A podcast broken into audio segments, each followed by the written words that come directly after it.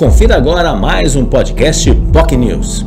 Até o final do ano, os servidores municipais de Santos vão contar com um aplicativo para fazer cursos à distância de forma online. Essa é uma das novidades que foram divulgadas pelo Tiago Andrade, que é o coordenador de gestão estratégica da Prefeitura de Santos, setor ligado, obviamente, à Secretaria de Gestão.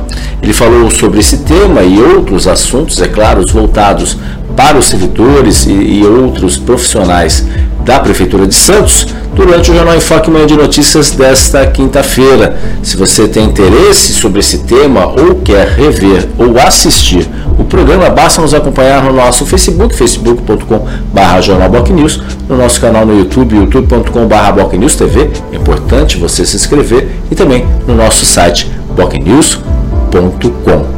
Sempre você pode nos acessar acompanhando as nossas redes sociais. Tchau, tchau. Você ouviu o podcast POC News.